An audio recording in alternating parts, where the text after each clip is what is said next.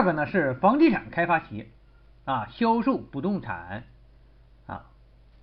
那么房地产开发企业中的一般纳税人呢，销售自行开发的房地产老项目，可以选择适用简易计税方法，按照百分之五的征收率来计税。一般纳税人呢，销售自行开发的房地产老项目，适用简易计税方法来计税。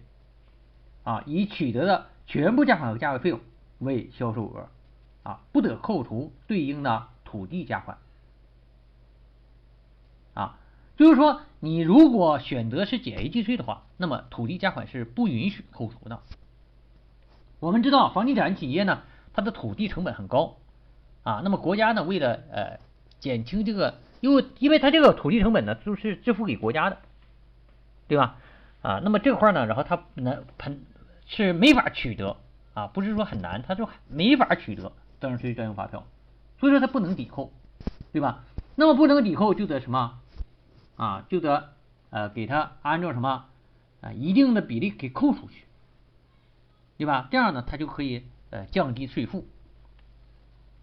但是呢，如果你选择简易计税，那么这个呢是不允许你扣除的，对吧？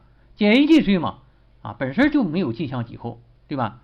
所以说，说也不存在说这块让你扣除。那么，房地产开发企业中的一般纳税人销售自行开发的房地产项目，适用一般计税方法来计税，按照取得的全部价款和价位费用，扣除当期销售房地产项目对应的土地价款后的余额来计算销项税额。啊，那么这里呢，呃，要注意一下哈。首先，我们要确认它一个销售额。销售额我们说了，土地成本是可以从这里扣除的。那么具体怎么扣呢？用全部的价款和价位费用减去当期允许扣除的土地价款。那么允许扣除哪些土地价款呢？我们后面再说。然后得出来这个数，注意这个数一定是含税的销售额啊！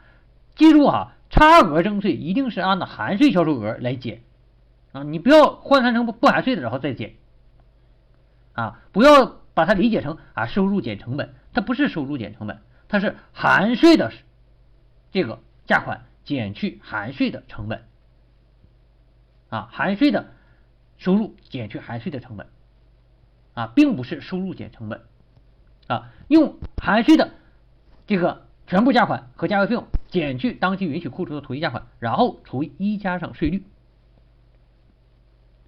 好，那么当期允许扣除的土地价款又应该怎么计算呢？啊，到底哪些允许扣除呢？然后这个当期允许扣除的土地价款等于当期销售房地产项目建筑面积除以房地产项目可供销售面积啊，然后乘以这个。支付的土地价款，这啥意思啊？啊，看这么一长一串哈，大家的直接就就就放弃了啊，不愿意看了是吧？其实呢很简单，就什么意思啊？就是你现在啊，你卖这套房子占的总的这个小区的面积的百分之多少？那么它对应的允许扣除的土地就应该占这个比例，对不对？对吧？那么你比如说一万平米小一个小区。你现在卖了一百平房子，那么就应该什么百分之一啊，对吧？那么你对应的土地价款也是整个土地价款的百分之一啊，对不对？就是这个道理。所以说它这里就什么当期销售房地产项目建筑面积除以房地产项目可供销售建筑面积。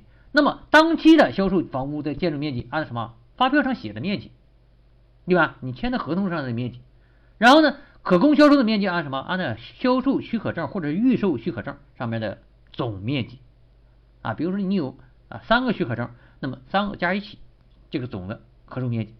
那么这里头还有一些呃没有算在这个可售面积之内的面积，算不算？这个不算啊，你不用去管了。